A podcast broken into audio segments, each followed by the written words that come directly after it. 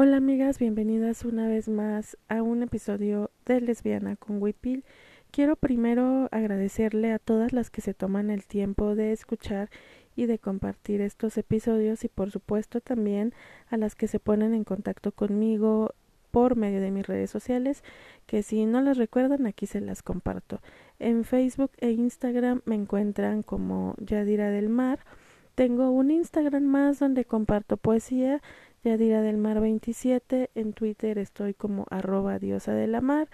Ahí hay un TikTok donde eh, subo contenido poco a poco. No estoy muy familiarizada con la onda de TikTok, pero ahí ando. Y me encuentran también como Yadira del Mar y por supuesto está el blog como indígena.wordpress que también poquito a poquito va tomando forma. Em, ya ha pasado bastantito tiempo desde que no les grabo un episodio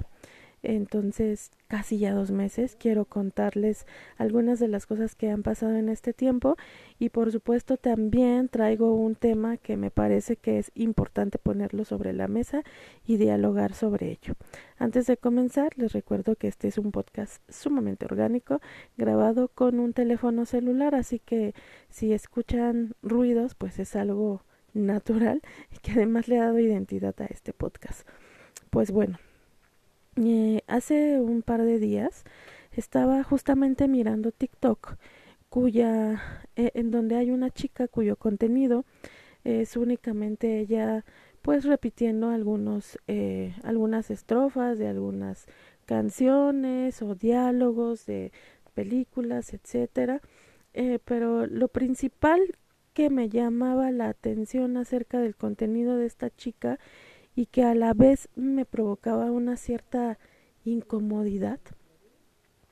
es que tenía una actuación con caras eh, demasiado aniñadas. No porque los gestos de los niños me causen incomodidad, de los niños y niñas, sino que justamente eso es una mujer adulta haciendo gestos gesticulaciones, actuaciones de una niña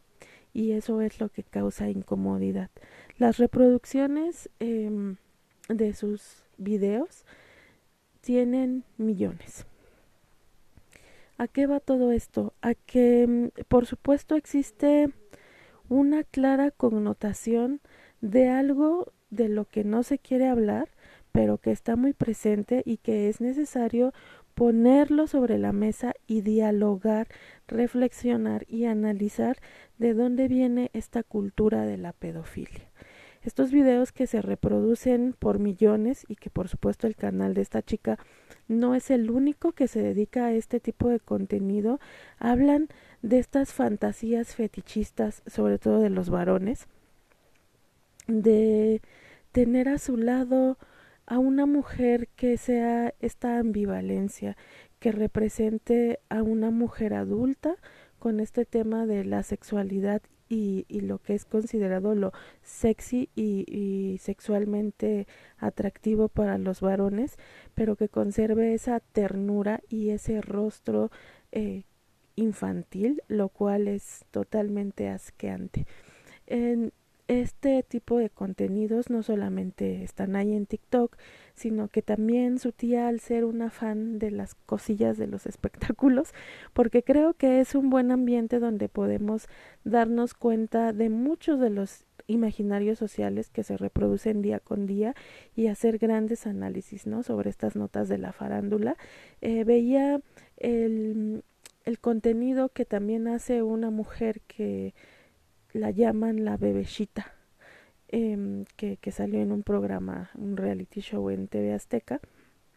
Y es justamente esta representación de esta misma ambivalencia que les acabo de contar. Una mujer de treinta y tantos años que se ha sometido a numerosas operaciones estéticas, porque por supuesto que el tema del mito de la belleza también tiene estas connotaciones pedófilas, eh, y que ha logrado un cuerpo qué es lo que socialmente es atractivo para los varones, ¿no? Y que actúa como una niña caprichosa, eh, con una voz aniñada, con un comportamiento eh, que todo el tiempo hace berrinches, una mujer que dice que a ella ella no pierde y que nadie le niega nada y que jamás puede dejarse para después lo que ella requiera porque es una princesa. Todas estas cosas que son estereotipos que hemos aprendido de lo que se nos dice que es lo propio de ser mujeres, pero también de lo que se dice que es lo propio de ser niñas, ¿no? Entonces este comportamiento tan ambivalente, esta situación que por un lado las representa como atractivas sexualmente pero conservando esta ternura, pues nos habla de esta cultura de la pedofilia que está ahí y que está existente y que tanto es así que bueno, ahí viene el otro tema. ¿Qué tiene que ver esta chica de TikTok y la bebecita con la campaña publicitaria de Valenciaga? Pues bueno, que Valenciaga hizo exactamente esta reproducción de la cultura de la pedofilia, mostrando a niños y niñas con artículos que son muy cuestionables eh, para, para hacer la publicidad de, de su marca y de la temporada ¿no? que, que abre. Pero ¿qué es lo verdaderamente traumante? No es ni siquiera, aunque por supuesto que lo es, sino me refiero a la intensidad, que hay una fotografía de una niña sosteniendo una bolsa de un osito, donde el osito trae un arnés, eh, una pechera, eh, que, que son artefactos que sabemos se utilizan en las prácticas de BDSM y cómo es que podemos pensar que sea compatible que una niña de escasos seis años porte una bolsa con este tipo de connotaciones.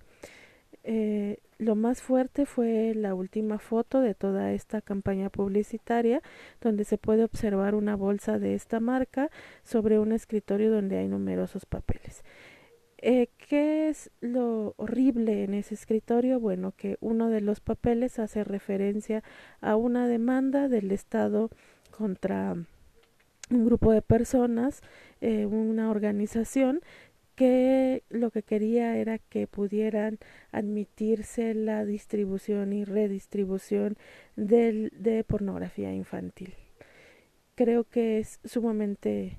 revelador, tremendo, perverso y cínico la campaña que hace Valenciaga utilizando a niños, sabiendo que dentro de sus fotografías está este papel que es un papel legal y que se puede consultar por internet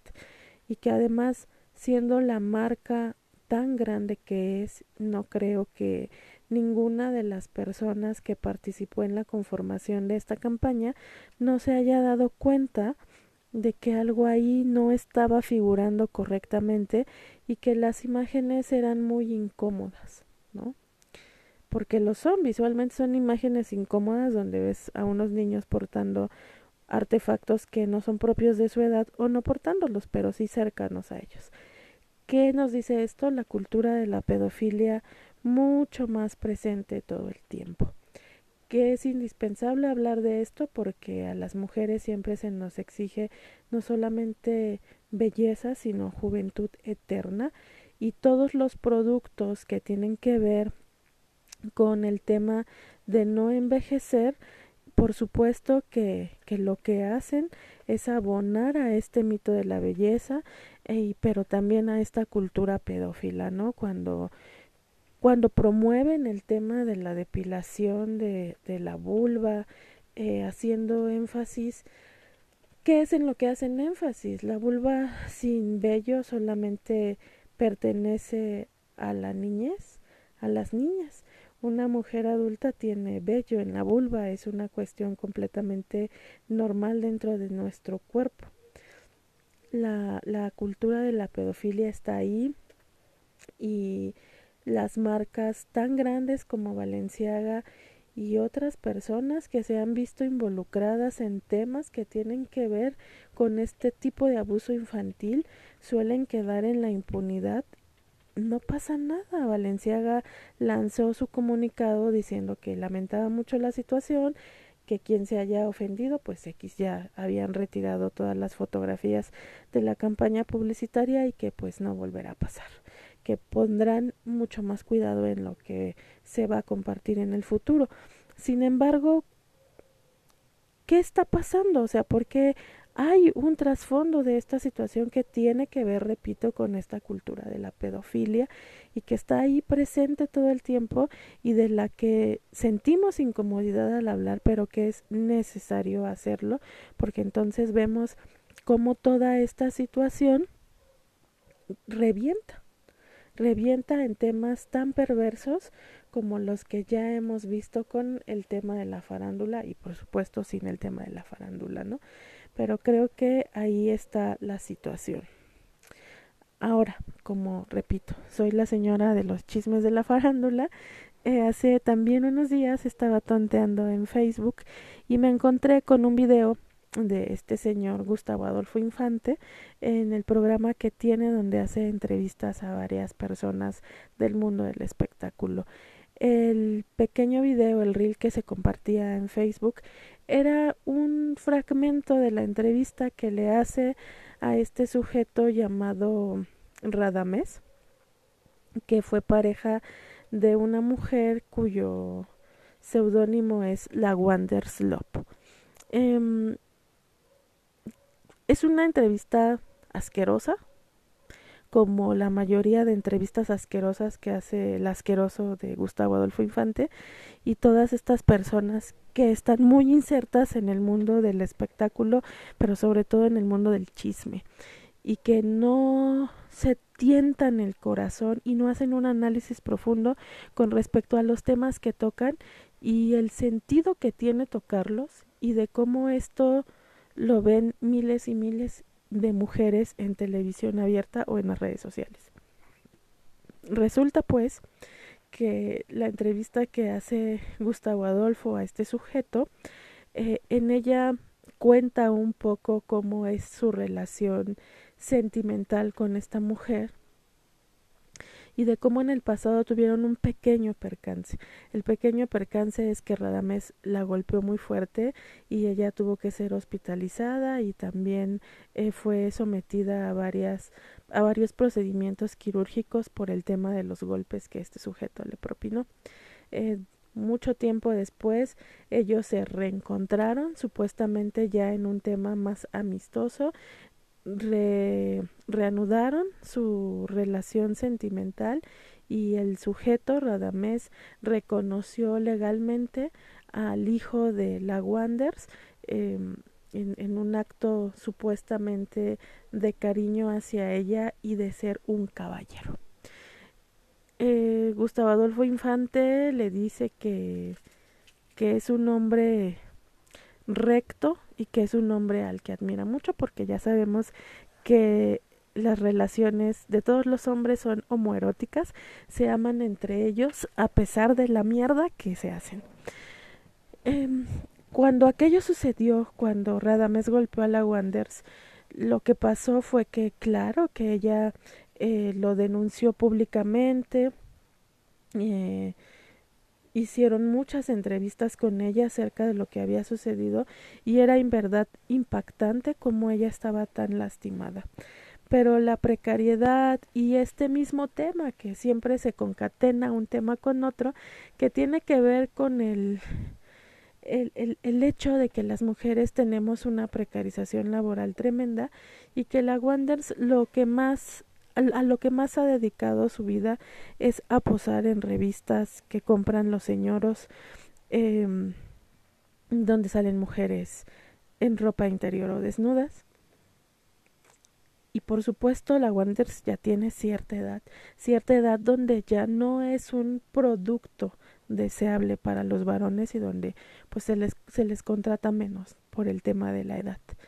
Entonces ella con toda esa vulnerabilidad que tenía en ese momento eh, de la precariedad laboral, de sentir que se le está yendo el tren, de la idea de una buena familia, de ser una buena mujer, regresa con este sujeto para que el sujeto no solo se apropie de ella, sino en este acto de un patriarcado tremendo se apropie también de la cría de la Wanders, eh, registrándolo a su nombre el tipo habla muy mal de ella diciendo que es una morra desmadrosa, que se metió en muchísimos líos, que al final él fue el salvador, porque él aceptó, aunque eh, el hijo que traía eh, no era de él y no era eh, de la pareja que tuvo después de él, sino como de un de una segunda pareja. Entonces creo que esta situación que tiene que ver con con cómo los hombres se apropian, cómo los hombres parasitan a las mujeres y nos hacen creer que los necesitamos todo el tiempo, es tremendo. Y vemos después estas situaciones donde los medios de comunicación juegan un papel fundamental en la normalización de estas violencias y encima de todo pues terminan felicitando al sujeto que en aquel tiempo se le olvidó ser un caballero y la golpeó hasta mandarla al hospital. Por otro lado, también quiero contarles que mm, eh, tuve la oportunidad de asistir a la quinceava, o no sé cómo se diga, conferencia regional sobre la mujer en América Latina y el Caribe, que se celebró en la ciudad de Buenos Aires, en Argentina y que lo que se discutió en esa conferencia tiene que ver en que si estamos migrando hacia una sociedad de los cuidados y cuál es la corresponsabilidad que tienen los hombres en esa sociedad de los cuidados. Y aunque bueno pues se hablaron de muchísimas cosas y el clima era bastante optimista México por supuesto firmó el, el acuerdo de Buenos Aires de este año afirmando que tomaría medidas mucho más certeras para que las mujeres de nuestro país pudieran tener una brecha más pequeña con el tema de cuidados y que se promoviera una nueva masculinidad, lo pongo entre comillas porque sabemos que eso básicamente es inexistente. Eh, pues bueno, no, no sé si, si el clima vaya a seguir siendo tan positivo después de esa conferencia porque bueno lo que seguimos viendo es que hay una tremenda desigualdad en el tema de los cuidados y que son las mujeres la que mayor parte del tiempo se dedican a estos trabajos del cuidado remunerado y mayormente no remunerado porque eso es lo que socialmente se ha esperado de nosotras que seamos las que otorguemos el cuidado todo el tiempo. ¿Cómo vamos a migrar hacia esas sociedades del cuidado? No se ha definido una ruta concreta, solamente pues fue como un ambiente muy positivo, repito, donde decían que era necesario que los hombres asumieran su corresponsabilidad en el tema del cuidado. Eh, sin embargo, repito, también derribar esas estructuras donde todo el tiempo pues los hombres han sido los que son cuidados y no los que cuidan tomará mucho tiempo para que se puedan derribar eh, creo que es importante seguir de cerca cómo va ese tema de los cuidados y de saber si México y casi todos los estados están preparados para resarcir la deuda histórica que tienen con las mujeres que han cuidado y sostenido la vida. Pues bueno, eh, eso es lo que les quería contar. Eh, y pues nada, nos escuchamos en un siguiente episodio de Lesbiana con Wipil. Adiós.